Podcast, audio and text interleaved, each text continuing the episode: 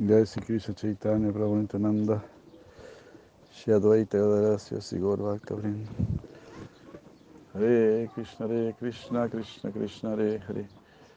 Hare Ram Hare Ram Ram Ram Hare Hare. Namo Vishnu Padaya Krishna Prestaya Bhutale. Srimate Bhaktivedanta Swami Nityanamine Namaste.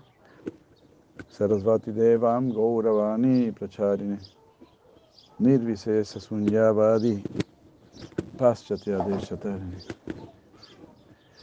Om Ajnanati Mirandasya Niranjana Shalakaya Chaksurumritam Yena Tasmai Sri Gurave Namaha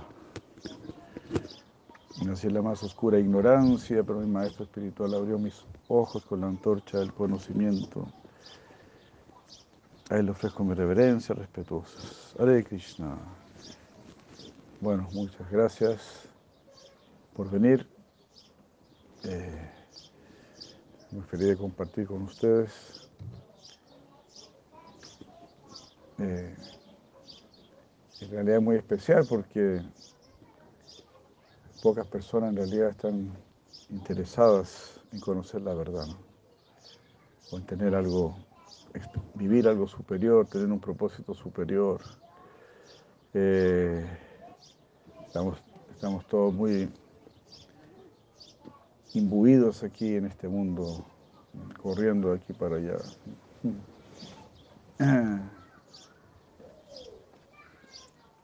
Sí, corremos de aquí para allá sin saber por qué corremos, ni para dónde corremos, ni, qué va a pasar después, y tampoco eh, qué tenemos que hacer ahora. y toda esta confusión simplemente debido a nunca echarle un vistazo a las escrituras, a las escrituras sagradas especialmente Bhagavad Gita, porque no es que fuimos, no es que fuimos así echados aquí en este mundo, así como, como hijos indeseables, indeseados, como niños indeseados. Sería, bueno, ahí, ahí tienen ese planeta, arréglenselas como puedan, ¿no? Ahí los tiro en medio de unos dinosaurios, brontosaurios y qué sé yo, como nos tratan de hacer creer que fue la historia, ¿no? No es para nada así, la historia no es para nada así. Eh, fuimos creados desde arriba, no desde abajo. No venimos del mono ni, ni venimos de la ameba sino que venimos de arriba. Porque lo de abajo no puede crear lo de arriba. Como dice el dicho, el que nace para pito no sirve para flauta. Entonces no creo que una ameba sea capaz de crear un ser humano.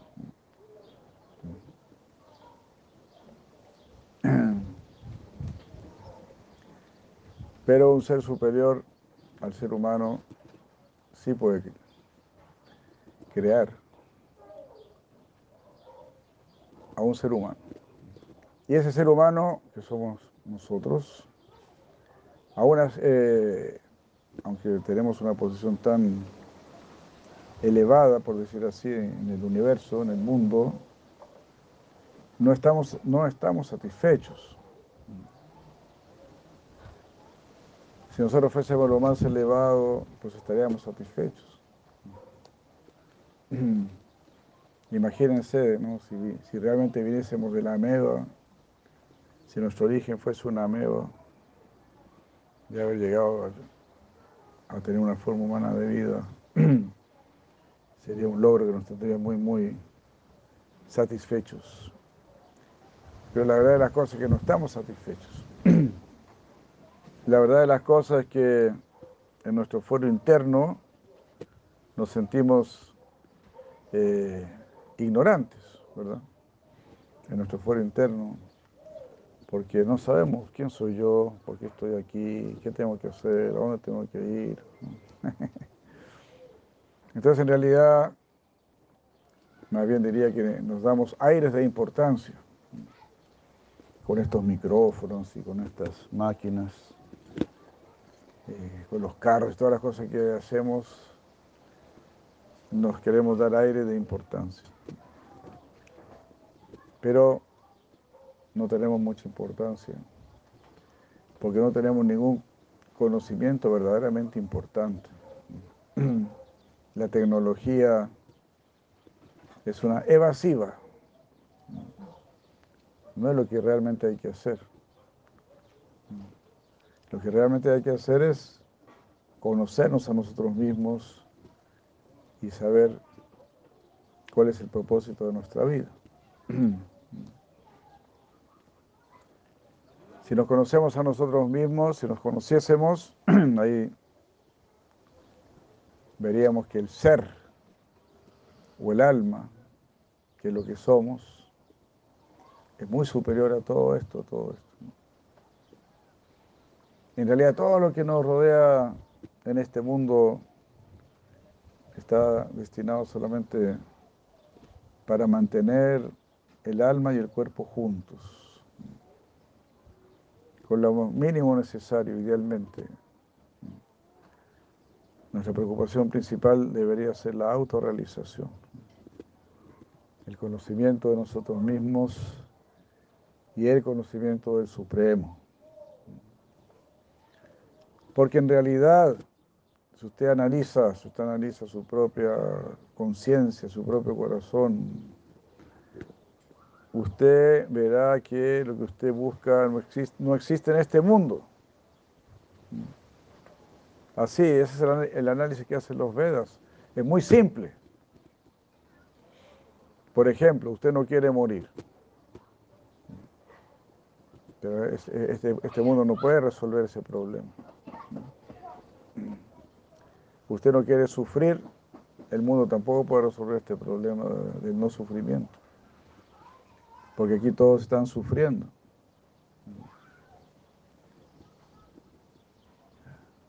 Y, no queremos ser ignorantes, pero también estamos en un mundo ignorante, que está buscando, todos estamos, todos estamos buscando, pero el mundo no tiene la, respuesta. La respuesta es trascendental. Nuestra necesidad es, realmente es trascendental. Nuestra necesidad de no morir, de no sufrir, de no ser ignorante. Esas necesidades solamente las puede satisfacer el plano superior, el plano trascendental. Porque la sabiduría pertenece al mundo de la conciencia. Aquí estamos en el mundo material, en el mundo de la materia. No es el mundo de la conciencia, pero sí está manejado y está sostenido por la conciencia. Así como nuestro cuerpo está sostenido por la conciencia. Cuando el alma se va del cuerpo, el cuerpo ya no, ya no se puede mantener. A pesar de que está rodeado de materia, que todo aquí es materia, pero aún así, la materia no es suficientemente potente. Es el alma la que mantiene, la que sostiene la materia. La materia no es eh, independiente del espíritu. Es el espíritu, es la conciencia la que mantiene las cosas. Por eso siempre que vemos algo, también nos preguntamos, ¿qué función cumple esto? ¿Qué función cumplen los árboles? ¿Qué función cumple el agua, el aire, la luz del sol?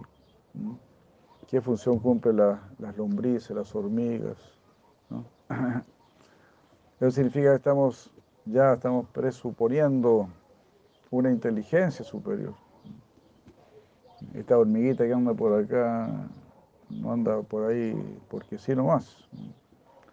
Los árboles no están ahí porque sí nomás las abejitas y todo eso, todo eso tiene un propósito eh, superior, un propósito muy importante.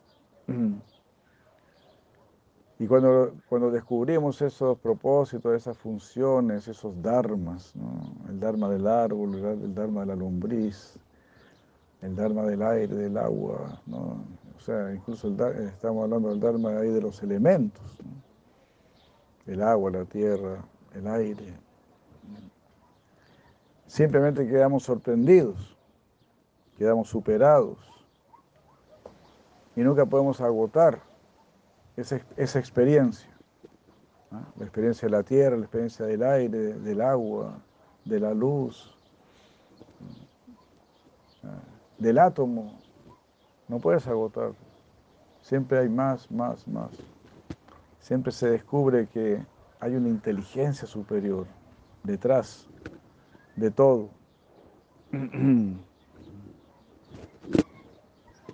Entonces la, persona que mejor entiende este mundo es, necesariamente tiene que ser una persona más inteligente. Porque si todo proviniese de una inteligencia inferior, entonces tendríamos que también reducir nuestra inteligencia para entenderlo. Por ejemplo, si vemos un absurdo, algo que hizo un loco, un desquiciado, vamos a decir, esto lo hizo un, desquiciado simplemente y listo. no le vamos a encontrar ningún propósito, ningún sentido a lo que hizo, a lo que haya hecho una persona que está fuera de sus cabales. Pero eso no sucede cuando analizamos cualquier cosa de este mundo. Una gota de agua, una hoja de un árbol, cualquier cosa que analicemos. Todo está lleno de ciencia, todo está lleno de sabiduría, de una inteligencia superior. Y esa inteligencia superior lógicamente pertenece al mundo de la conciencia. y nosotros somos seres conscientes, pero estamos condicionados por la materia. Estamos condicionados por este cuerpo, por la necesidad de este cuerpo. Necesitamos comer, dormir, así, protegernos, defendernos, reproducirnos. Todas esas son necesidades del cuerpo. Pero mientras comes, mientras duermes o mientras trabajas, en realidad tú quisieras tener felicidad, tener paz, tener sabiduría. Estás comiendo, estás trabajando, estás caminando. Pero lo que realmente te interesa es tu bienestar, tu felicidad, estar libre de, de temor. Y si uno va más hondo, sí, Quisiera conocerme a mí mismo, a mí misma, quisiera conocerme. Y quisiera salir de este mundo vertiginoso. Es la primera realización que uno tiene en esta vida. Que uno, el darse cuenta que aquí estoy de pasadita. Pero dentro de esta pasadita yo quisiera obtener algo perdurable. Con lo temporal, conseguir lo eterno. Esa es la verdadera adquisición.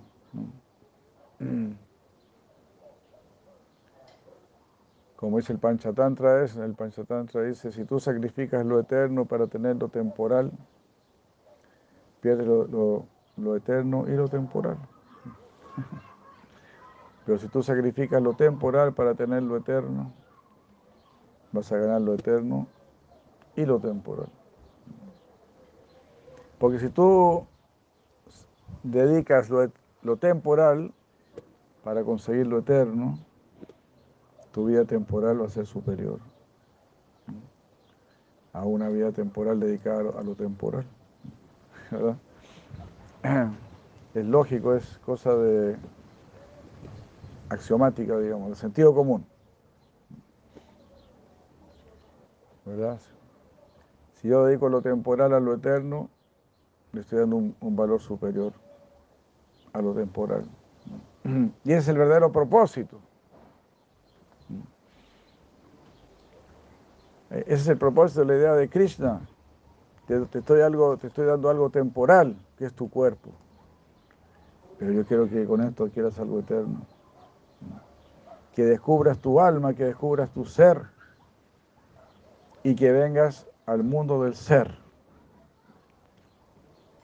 Porque aquí estamos, se podría decir, en el mundo del no ser, porque es el mundo transitorio, temporal, que en sánscrito se llama asat. Lo que no perdura, lo que no, lo que no permanece. Entonces no le vamos a dar mucho valor. Eso es lógico. El filósofo Heráclito dijo, no, el origen de todo es el fuego, dijo, porque todo se está quemando, todo se está esfumando. Nunca te bañarás en las mismas aguas de un río. todo está fluyendo y claro, uno lo ve de esa manera, que es una manera correcta de verlo. Y no nos gusta, ¿verdad? Esa impermanencia. No nos gusta porque no pertenece a nuestra naturaleza. Si yo te digo, yo te voy a querer, yo te voy a amar, yo te voy a amar así locamente, eh, por cinco minutos. Eso es un insulto, ¿no? Uno siempre dice, te voy a querer toda mi vida, hasta la eternidad. Ah, bueno, eso vale. Si no, no vale. Yo te quiero hacer por siempre feliz. Ah, bueno, eso vale. Ah, te quiero hacer feliz los fines de semana, no. Entonces ahí nos damos cuenta que nosotros necesitamos lo eterno. Y es el propósito del Bhakti Yoga, de esta escuela de Bhakti Yoga, relacionarnos con lo eterno, con tu ser. Tú eres el alma, tú eres la conciencia que está dentro de tu cuerpo. Tú no eres el cuerpo. Eso es lo primero que tenemos que entender muy claramente. Y es algo que se puede ver también muy claramente. Sí, no soy el cuerpo, claro. Pues la, verdad las cosas es que no tengo ningún, prácticamente no tengo ninguna relación con mi cuerpo. Porque tú tienes alguna, alguna relación con tu estómago, por ejemplo, con tu hígado. Uno ni sabe bien dónde está el hígado, dónde está el, páncreas. Si yo pregunto dónde está el páncreas, poco van a saber, ¿no? La otra vez un primo mío se quebró el, húmero. El húmero, ¿qué será el húmero? Nos pusimos a buscar en el diccionario, le, preguntamos a Google dónde está el, el húmero, el húmero. Ahí supimos, el húmero creo que era este o este. Uno de estos dos, este es el húmero. A mis 70 años recién me enteré que este hueso se llama húmero. Entonces, ¿qué tanta relación tenemos con nuestro cuerpo? Uno se siente tan identificado con su cuerpo, pero ni siquiera sabe dónde, ni los órganos que tiene adentro, ni, qué funciones cumple.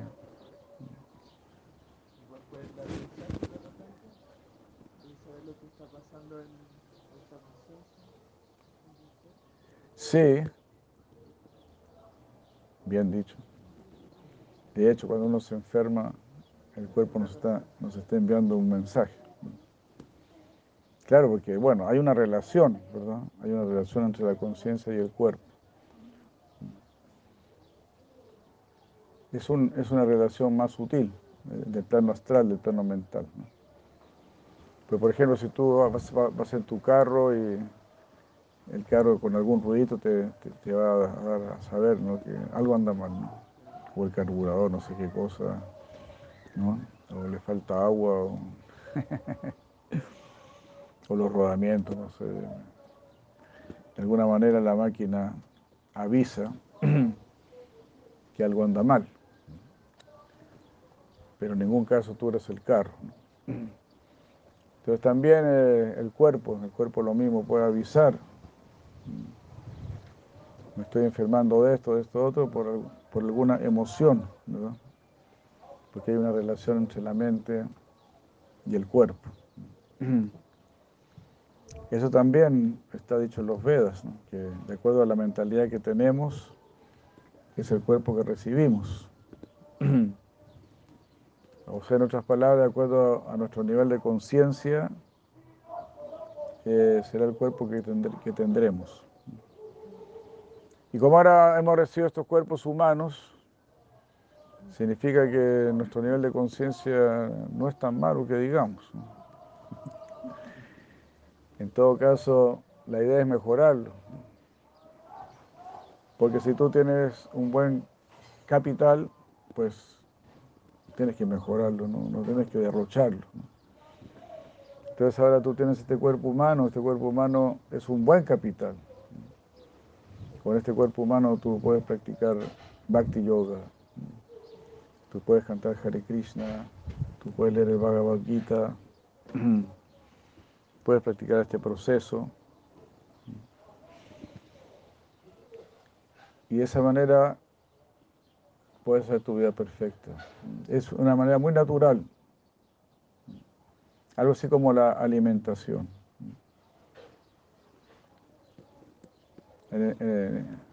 se puede decir que no es difícil tener una alimentación perfecta. Tener una alimentación perfecta es más fácil que tener una alimentación imperfecta.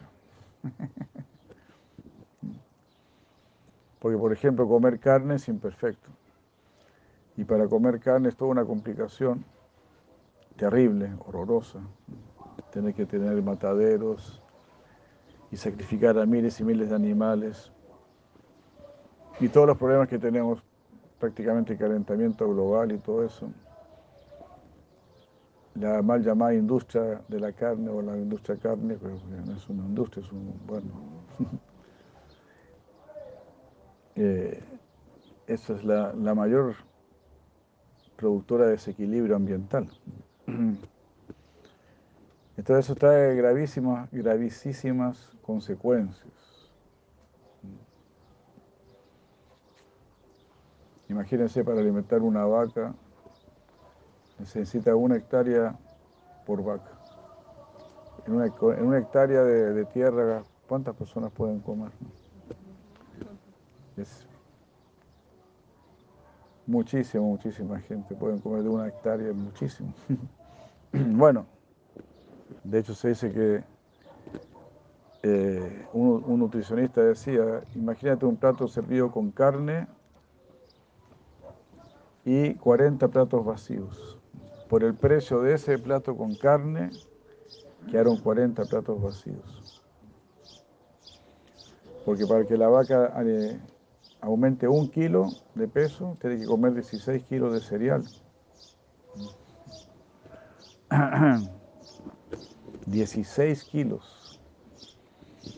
16 kilos ahí comen como mínimo 100 personas. ¿ah?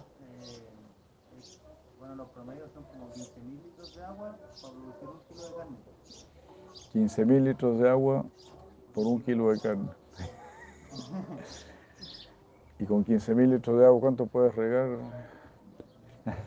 producen como, bueno, los pepinos son como 500 litros, 700 litros para producir un pepino. Tomates igual son como, no creo que superen los 1.000 litros de agua. ¿Y cuánto era para el kilo de carne? ¿Cuánto? 15 mil. Bueno, todo eso. Entonces, alimentarse de manera imperfecta, el azúcar refinada, la sal refinada, la harina refinada, el arroz refinado, todo ese tipo de cosas. Todo lo que mientras más es, es refinado y pasado por la mano del hombre, se vuelve un alimento más imperfecto. ¿Qué, decir los alimentos transgénicos y todo eso, no? Hay toda una industria ahí detrás, miles de millones gastados y la tierra arruinada, echada a perder. Miles y miles y miles de hectáreas, millones de hectáreas que se echan a perder con los cultivos, eh, estos cultivos monocultivos y todo eso, ¿no? por alimentación imperfecta la vida imperfecta es mucho más complicada que la vida perfecta. Acostarse tarde, levantarse tarde, alimentar, alimentarse mal, trabajar en lo que a uno no le gusta trabajar. Todo eso trae muchas consecuencias. Entonces, mientras más nos acercamos a la naturaleza, mientras más tenemos una vida sencilla, simple, en armonía con la naturaleza, ah, si tienes una, una, vida en armonía con, con, esta naturaleza material, automáticamente empiezas a tener una, una vida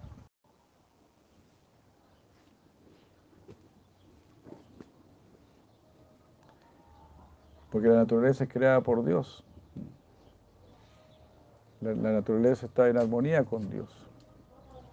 Entonces, mientras más estamos en armonía con la naturaleza, uno está en la, en la modalidad de la bondad. Y la modalidad de la bondad nos acerca a Dios. De hecho, toda la naturaleza nos recuerda automáticamente a Dios porque es la creación de Dios. No hay ninguna firma humana ahí al pie de algún árbol, esto lo inventó, qué sé yo, tal personaje, o este es el producto de este arquitecto, ¿no? todo, todo es la, creación de Dios. Entonces la vida, la vida, una vida perfecta o tender a una vida perfecta, en realidad al final se vuelve mucho más llevadero mucho más fácil, todo se, todo se va solucionando, esto es solamente una cuestión de hábito. Y crear, crear un hábito en armonía con la naturaleza, eso es cultura, eso es verdadera educación. Es, algo que prácticamente no, no, recibimos ya hoy en día. ¿A qué horas acostar, a qué horas acostarse, a qué horas levantarse, qué comer? cómo vestirse. Incluso eso, vestimos puras, este, por ejemplo, los zapatos, ¿no? Los zapatos con suelas de goma que separan de la tierra. Eso crea muchísimas enfermedades. Tienen que ver grounding, busquen grounding. Muchas enfermedades, diabetes y todo eso, es por el simple hecho de usar suelas de goma te separan de la tierra. No estás recibiendo las vibraciones de la tierra. Y cosas así. Toda esta vida tan artificial y una vida sin Dios es una vida absolutamente artificial. Es como estar eh, comiendo plástico. Se escuchó ahora que los chinos fabrican arroz plástico y cosas por el estilo. ¿Cómo? La margarina mucho plástico. Y la margarina también dicen que es puro plástico. Dicen que ni una mosca se puede abrir una margarina. Sí, claro, buen punto, ¿no? Ya hace tiempo ya que, que comemos plástico.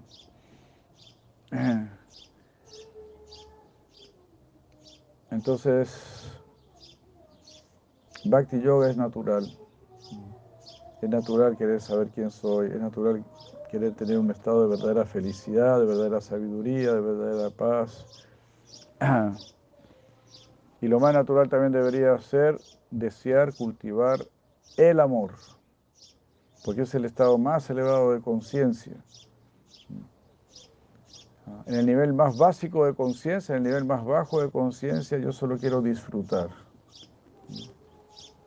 En el segundo nivel de conciencia, quiero conocer, quiero aprender, quiero entender. Para ver qué provecho puedo sacar. Esa es otra forma de buscar placer en realidad. Buscar placer o buscar poder. En el tercer nivel de conciencia, que es el, nivel en que yo quiero amar, en el que yo quiero servir. Ese es el nivel de conciencia más elevado. Bueno, y eso no, nos, nos, enseña, nos enseñan los Vedas en general. O los Vedas nos dicen que hay tres actitudes que uno puede tener ante este mundo el deseo de la explotación, el deseo de la renunciación o el, deseo de la dedicación. Lo que más vemos en este mundo es por supuesto, la explotación. Negarle el alma, el alma a las plantas, a los árboles, a los animales, a los peces. Bueno, incluso a algunas razas humanas también se les ha negado el alma. Y cosas así. Incluso a la mujer se le ha negado el alma. En un deseo de explotación completamente irracional. Pero uno se vuelve tan prepotente, tan infatuado que, que no respeta nada y piensa que solo uno es la persona que puede abusar de todo el resto. Eso es lo que vemos hoy en día, ¿verdad? Ese es el mundo de la explotación. Algunos, algunos se inclinan por el mundo de la renunciación y, quieren retirarse nada más. Eh, como las, las, líneas budistas, por ejemplo, eh, que bogan por la inacción, el no actuar, no pensar, no desear, como una forma de retirarse de este mundo. Y después está la línea de la dedicación. Tengo todo esto, está todo esto que nos rodea, ¿Qué tenemos que hacer con todo esto? Y también qué tengo que hacer yo mismo con lo que yo tengo, ¿no? Con mi cuerpo, mi mente, mi inteligencia, mi ego, cómo tengo que usar todo esto. En armonía con lo superior. Porque como vimos, todo viene de algo superior y todo es, es para algo superior. Naturalmente buscamos algo superior. Si nuestro origen fuese inferior, buscaríamos lo inferior. ¿Verdad? Por ejemplo, no sé, un animal que vive en, lugares sucios por costumbre, los cuervos, por ejemplo, ellos naturalmente van a los basurales. Las ratas irán a los basurales naturalmente,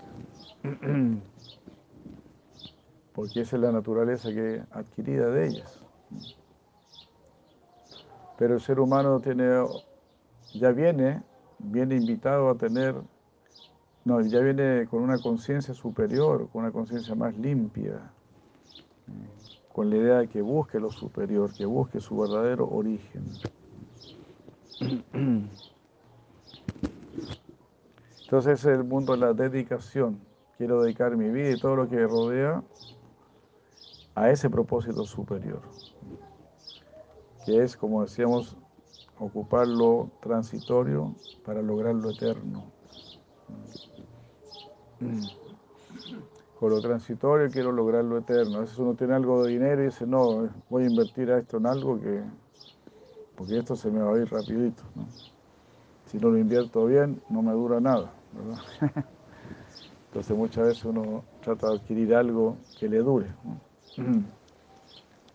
Entonces nuestra propia vida también, nuestra propia vida se pasa rápido. Tenemos que adquirir algo que perdure. Y ese algo es nuestra conciencia trascendental, nuestra sabiduría trascendental, original. Eso es lo que tenemos que adquirir. Con lo temporal, adquirir lo eterno. Y eh, empezar a vivir en armonía con el propósito superior. ¿Para qué se hicieron los árboles, las frutas, los cereales? Todo se hizo para que sea ofrendado, para que sea ofrendado al Supremo, para que sea agradecido, y de esa manera vivamos en armonía en relación con lo de arriba. Si yo no quiero agradecer lo de arriba, no me estoy vinculando con lo de arriba, y eso no es yoga, ahí no hay vinculación.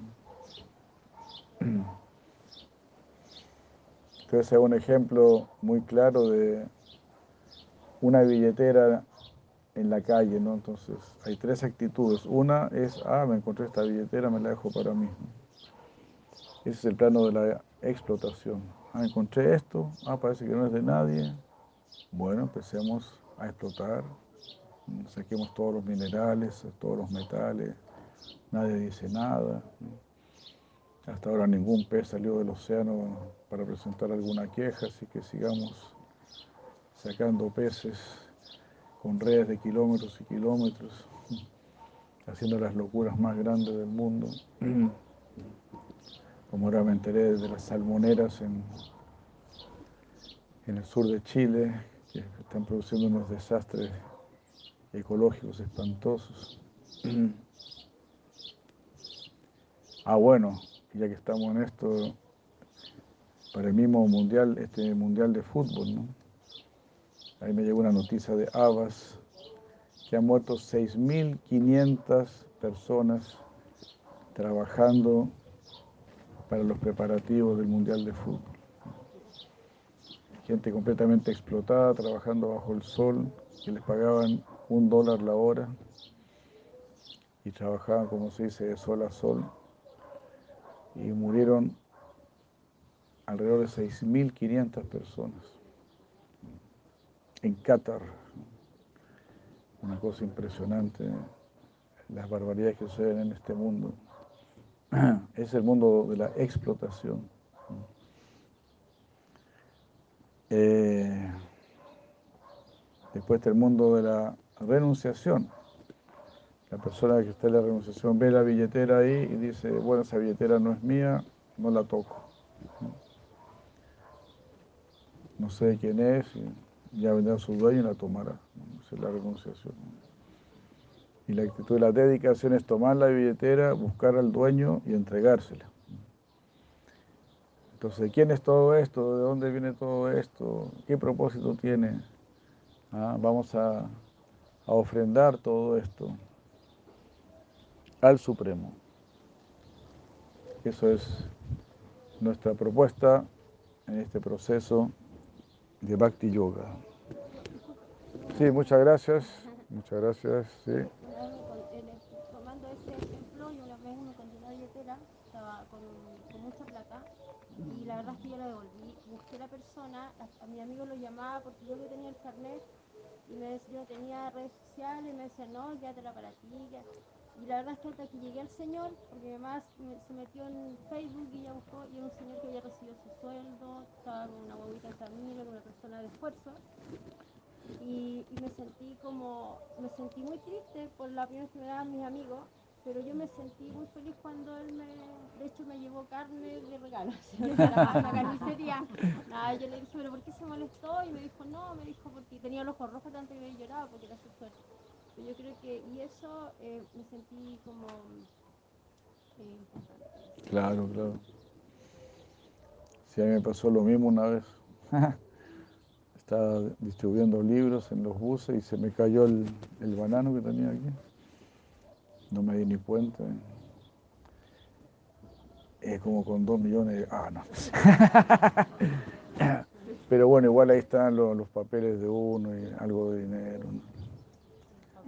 Y una señora que lo recogió y me, me ubicó. Así que, uff, uno queda tan agradecido. ¿eh? No, y sabes que después cada vez que se me quedaba la tarjeta en el cajero me la devolvían. Entonces yo sentía como era un ando de energía, así, algo bueno y recibir bueno, no sé. Sí, sí, sí, sin duda, sin duda.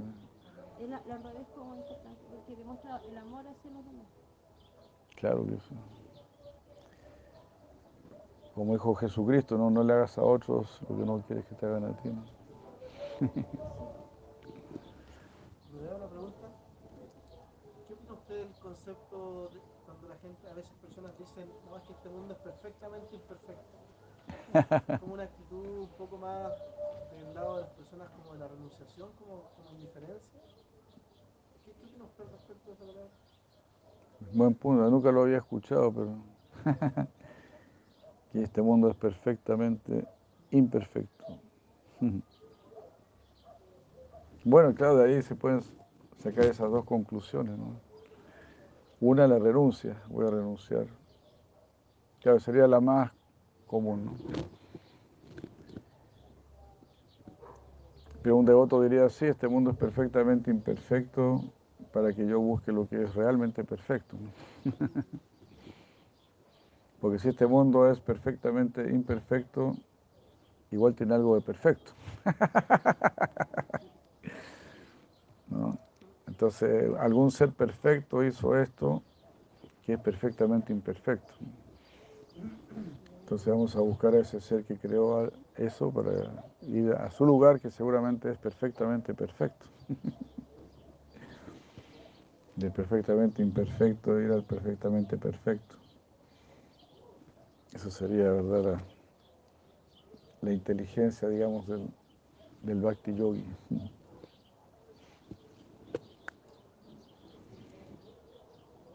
Bueno, no sé si hay más inquietudes o comentarios. Tengo una duda. Eh, siempre he sido muy curiosa y dudosa eh, por la no sé qué, cuál es su forma de ver la muerte. Eh, siempre que me gustaría sentir, por un lado, que, que nosotros somos un, un, un envase, obviamente, y que nuestro espíritu sale y que yo puedo sentir, bueno, mi papá falleció hace un par de años, y como que busco esa respuesta, entonces como que quiero verlo, quiero ser, como que se imagino, porque que dicen que no pasa nada, o sea, que eso se muere y se muere y ya no existe nada. Pero otro lado soy súper miedosa, entonces como que eh, me costaría un poco. Mm. Pero no sé cuál es como el concepto de ustedes, como, como lo ven. Bueno, una forma de decir es que cuando uno se muere, se da cuenta que uno no se muere. que solamente salió de un, de un cuerpo y uno sigue vivo. Uno sigue quizás hasta más vivo que ahora, en realidad. Más vivo que ahora. ¿Puede ser que se vaya a otro cuerpo? Claro, por supuesto, existe la reencarnación. Hay un ejemplo muy lindo que da, una explicación muy linda que da uno de nuestros maestros.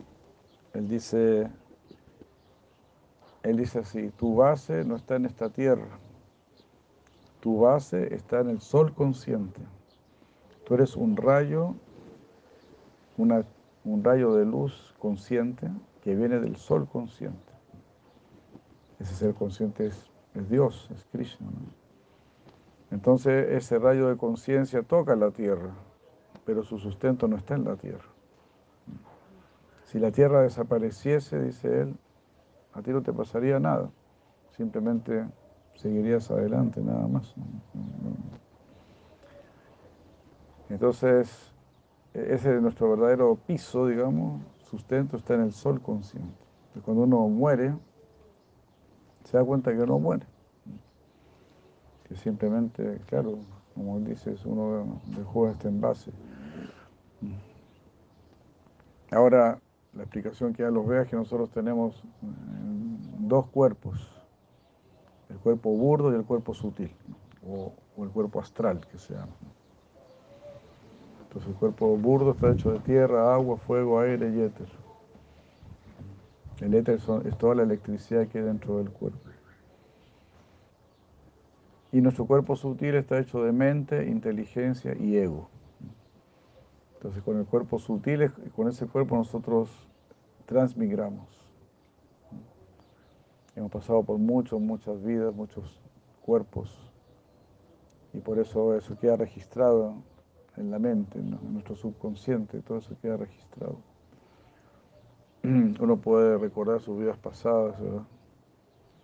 Porque uno no dejó su mente, dejó... solamente cuando uno trasciende este, el mundo material, ahí uno también deja el cuerpo sutil. Cuando, cuando, cuando usted realiza su cuerpo espiritual, esto soy yo realmente, usted tiene un cuerpo espiritual en el mundo espiritual. O sea que está destinado para estar en el mundo espiritual. Eso se llama Siddha Deja. Que significa el cuerpo perfecto. Entonces, de estos cuerpos imperfectos debemos tratar de adquirir nuestro cuerpo, nuestro verdadero cuerpo. Y claro, muchas personas quedan en el plano sutil también, esperando reencarnar.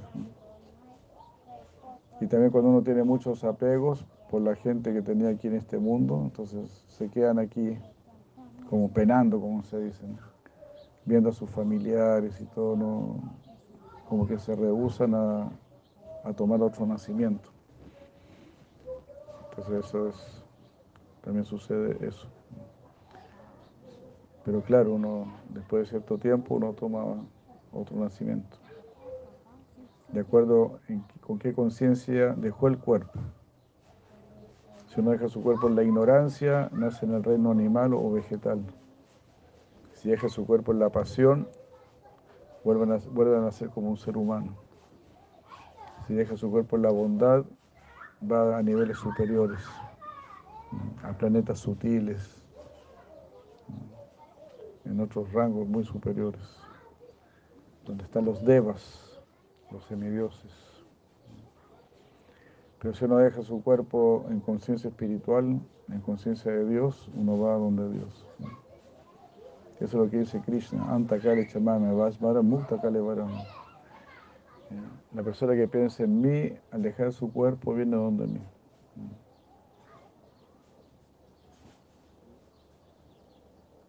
Es muy importante entonces en qué vamos a pensar en el momento de nuestra muerte. Y por eso nosotros nos preparamos toda la vida en pensar en Krishna, porque queremos pensar en Krishna en el momento de nuestra muerte. Y también porque, como dijimos en un momento, es la mejor manera de pasar la vida. La mejor manera de pasar la vida es recordando a Krishna. Eso también nos va a servir para el momento de la muerte. Porque cuando uno practica la conciencia de Krishna, simplemente te privas de todo lo que te hace daño. Y abrazas todo lo que te favorece. Así que uno tiene un mejor vivir y un mejor partir.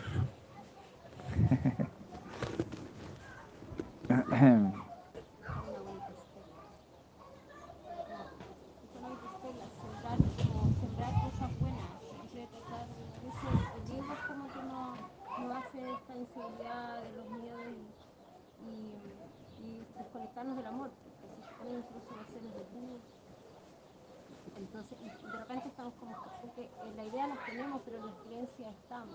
Entonces, como que a veces seguimos patrones. El mundo normalmente sigue patrones, creencias, y se desapega de la parte espiritual, y sigue en otro ritmo, y, y ahí como que fallece un de esta luz, como yo que la energía baja.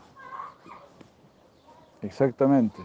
Pero cuando alguien llega con mucho amor y trata de hacerlo, a mí me pasa, entonces trato de, de, de, de eliminar la ira, si me enojo y bajo, empiezo como a, a respirar y como que las cosas cambian.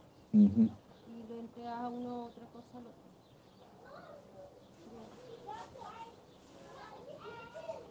Claro, si uno solo escucha conceptos materiales, uno queda en este plano. Como usted dice. Sí, exactamente. Como el mismo Sartre, por ejemplo, mientras más atea es la persona, más sufre. Sartre mismo confesó que siempre sintió una angustia interna. interna. Entonces los que siguen a filósofos, a supuestos filósofos así, tienen una angustia asegurada nada más. ¿no?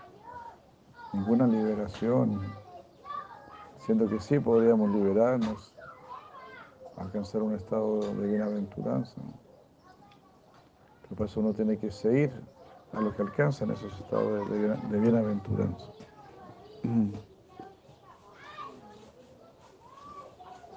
Entonces uno tiene que ver ¿no? a dónde me va a llevar, a quién estoy siguiendo. Generalmente uno no sigue a nadie, ¿no? Un día uno sigue una cosa, otro día sigue otra cosa. Pero en general uno no sigue a nadie. En general. Siempre están cambiando de gusto, cambiando de idea. Entonces en un momento van para un lado, después van para otro lado. Así no se llega a ningún lado. Entonces uno debe tener muy fijo el deseo de la verdad. Muy fijo y tener eso como nuestra meta exclusiva. Quiero la verdad, quiero la trascendencia.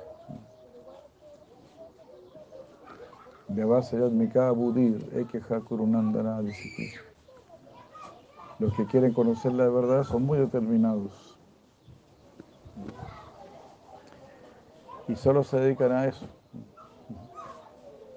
Claro, mientras uno se dedica a, encontrarla, a conocer la verdad, uno ejecuta todas las demás actividades del día, pero las dedica para conocer la verdad. No es que uno tiene que aislarse, separarse, algo así, del mundo, ¿no? Ese es el arte. Estando dentro del mundo, yo puedo estar eh, desarrollando mi búsqueda de, la verdad, mis realizaciones de la verdad.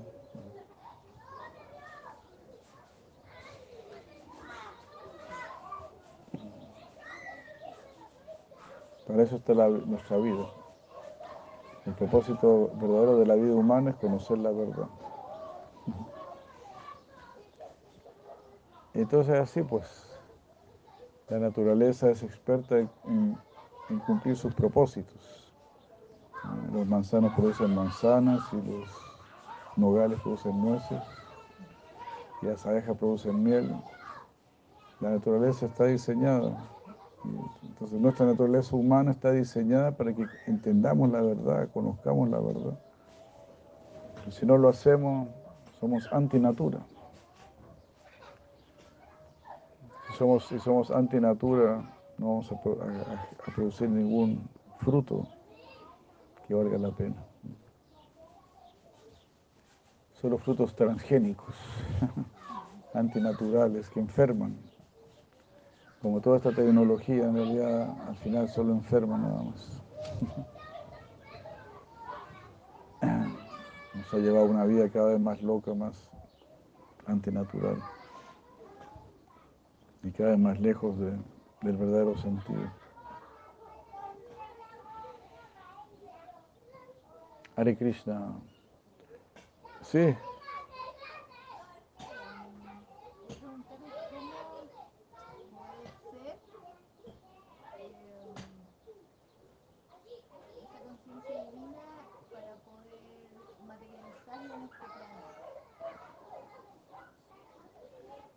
Muy importante pregunta. Justamente de eso consiste todo este proceso. Y no es, no es, para nada difícil. Simplemente hay que hacer todo como una ofrenda al Supremo. Cuando, si cocinas, ofreces lo que cocinas. Cuando estás limpiando, ofreces, siempre pensando, quiero agradar al Supremo. ¿Qué prefiere el Supremo? ¿Que yo esté, que yo esté sucio o que yo esté limpio? ¿Que mi cuarto esté ordenado o que esté desordenado? Entonces voy a, ordenar mi cuarto para, para complacer al Supremo. Voy a limpiar mi ropa para complacer al Supremo. Con el fruto de mi trabajo, voy a usar el fruto de mi trabajo para complacer al Supremo. el fruto de, tu trabajo es el dinero con ese dinero tratar de complacer al Supremo. Por ejemplo, apoyar buenas, buenas causas, adquirir libros espirituales, cosas así. Y no usar el, fruto de mi trabajo en, en comprar alcohol, carne, drogas y cosas así, cosas mundanas, sino que darle, un sentido espiritual a mi vida. Y también idealmente tener incluso un altar en la casa, porque ahí uno hace toda una ofrenda, lo que cocinas y todo. O sea, cada casa debiera, debería ser un templo. Así como tu propio cuerpo es un templo, porque Dios está en tu corazón. Entonces uno tiene que tomar conciencia de todo eso. Que Dios no está lejos, por allá. No. Él está en cada átomo, en, el corazón. Nos está hablando. Seguramente Él te trajo aquí. es una pregunta muy importante que se llama también se llama karma yoga. Cómo actuar, pero en yoga es decir, vinculado, vinculado con el Supremo.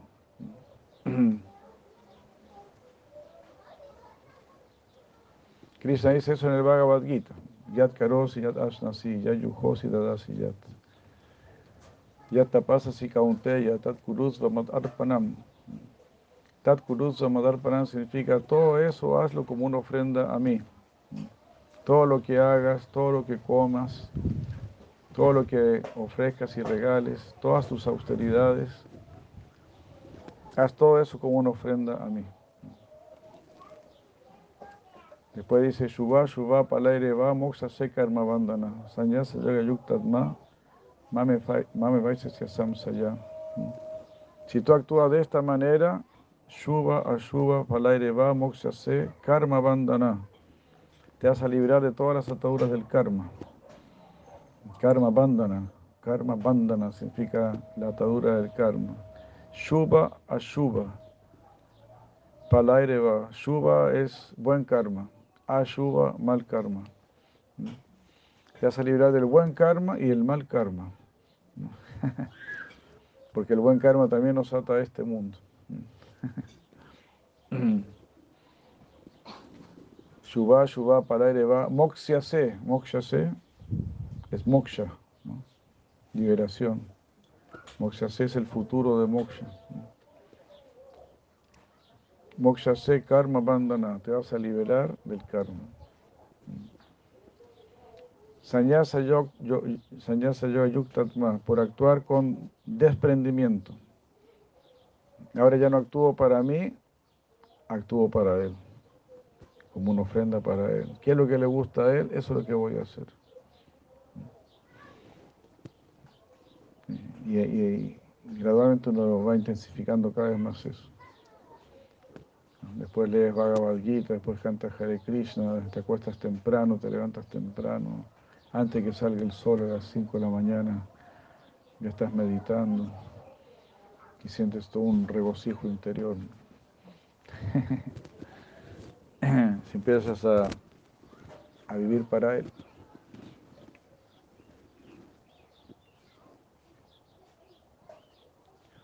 Entonces se da, el ejemplo de la, de la, persona enamorada, ¿no? Está siempre haciendo su trabajo y todo externamente, pero internamente como que está en otro mundo, ¿no? Está solamente pensando en la persona que, que ama. Ah, entonces así es como deberíamos pasar por, por esta vida, recordando a ese ser supremo, que Él se vuelva la persona más amada. Y entonces, si, vivimos de esa manera, todos se volverán amados para nosotros. Porque si, si, aprendemos a realmente amar a Dios, entonces vamos a amar el alma. Amaremos más el alma que el cuerpo. Ahora amamos más los cuerpos que, que las almas. Las almas las tenemos olvidadas.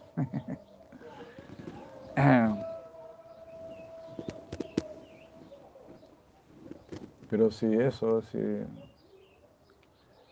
nos acercamos al amor de Dios, nos vamos a acercar al amor de las almas.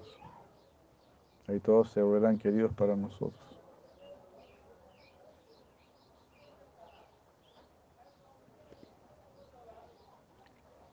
Y eso justamente esta práctica, ¿no? Eso, lo que, mucho, lo que me gustó mucho de este proceso, que uno puede estar siempre en yoga, todo el día, por hacer todo como una ofrenda al Supremo. Bueno, yo siempre cuento una, anécdota que me gustó mucho, de, que, me llegó a mi, a mi correo de una persona que vio a unos obreros cargando piedras entonces se acercó a uno de ellos y le preguntó, ¿qué, estás haciendo? Él le dijo, ¿no ves lo que estoy haciendo? Estoy cargando piedras. ah, bueno, después se acercó a otro obrero que estaba haciendo lo mismo. Y le dijo, ¿y tú qué estás haciendo? Yo estoy construyendo un templo, le dijo.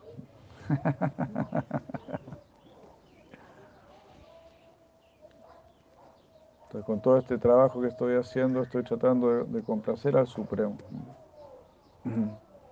Porque bueno, hago este trabajo, porque tengo que mantener a mi familia y espero que el Señor se complazca porque estoy siendo una persona responsable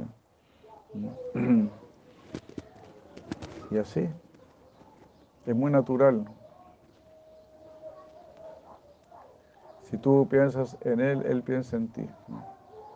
En realidad Él siempre está pensando en ti, solo está esperando que pienses, que pensemos en Él. Eso también dice el Veda, que este mundo material es como un árbol que tiene frutos dulces y amargos. Pues nosotros somos, en ese árbol hay dos aves. Una ave somos nosotros y la otra ave es el Señor Supremo que, nos está observando. Y está viendo, a veces probamos frutos dulces, a veces probamos frutos amargos. Hasta que nos cansemos de esa dualidad y queramos probar solamente frutos dulces. Entonces ahí vamos a mirar para arriba. ¿Habrá algo mejor por allá más arriba? Ahí vamos a ver la otra ave que, nos, ha estado, observando siempre, nos ha estado esperando siempre. se llama Paramatma. Nosotros somos Atma, el alma, y esa alma suprema que está al lado de nuestra alma es Paramatma, eh, el alma suprema. Ya, Yare Krishna. Muchas gracias, muchas gracias. Sí, quedó bien, ¿no? Claro, ¿no?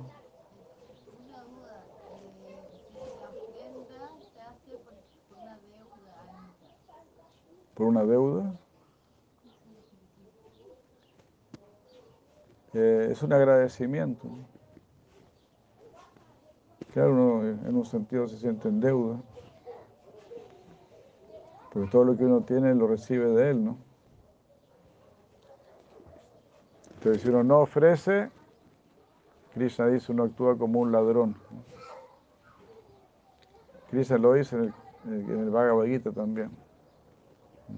Dice, las personas santas solo comen los, los remanentes del sacrificio, es decir, lo que ha sido ofrecido. Y por solamente comer lo que ha sido ofrecido, se liberan de todos sus karmas.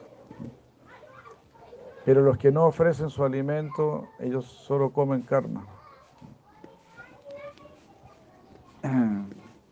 Porque están comiendo algo robado, algo incorrecto. Algo que no, que no fue retribuido, que no fue agradecido.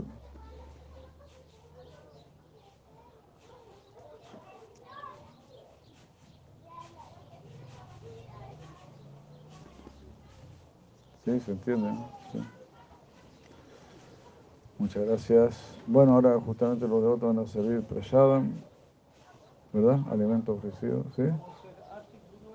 Ah, Arti, ok, ok. Haribol. ya pues. Muchas gracias. Krishna. Bueno.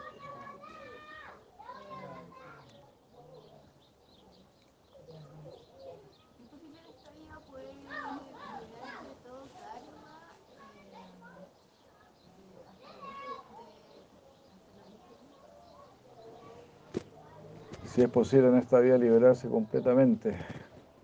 Es posible, nunca se puede decir que es imposible, porque además todo depende de la gracia del Supremo. ¿no? En la medida que nos rindamos, habrá más respuesta.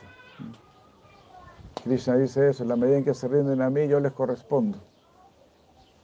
Si nos rendimos completamente a Él, ahí sí será mucho más posible. Pero también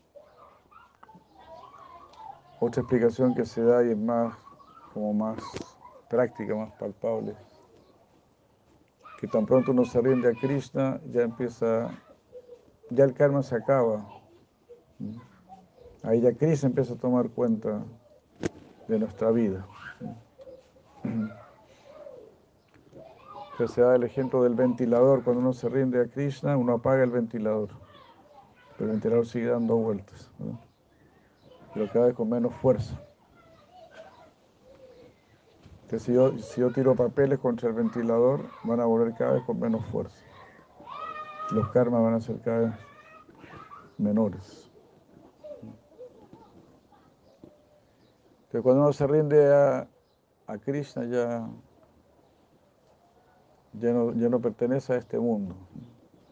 Y los karmas que tenga que pagar van a ser vigilados por Krishna.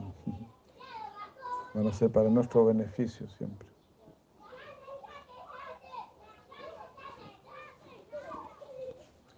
Entonces cuando se rinde a Krishna ya empieza su vida divina. Su vida divina puede ser tanto en este mundo como en el otro mundo.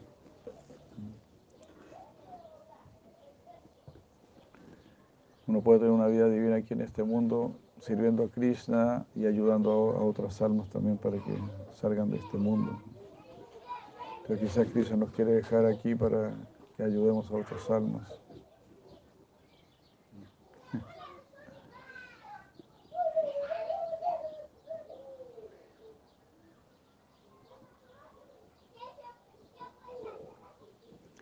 En todo caso, la única manera de salir de acá, para ir al mundo del amor y para ir donde el Señor del amor, solo puedes ir amándolo. Y Bhakti Yoga es esa escuela que nos va a enseñar a amar. Es algo muy objetivo. Es muy objetivo. ¿En qué otro lugar vas a encontrar más información acerca de Dios? y de cómo servirlo y cómo complacerlo. Casi nadie tiene conocimiento de Dios, de cómo es Dios, casi prácticamente nadie. La mayoría piensa que Dios es una energía, que es una luz, o simplemente dicen que no saben. Pero no es que no se sepa, hay algunos que sí saben,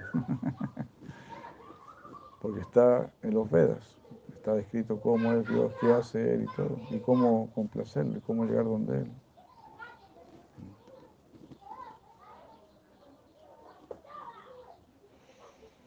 Entonces el que haga una búsqueda realmente objetiva, pues va a llegar a, a la conciencia de Cristo naturalmente.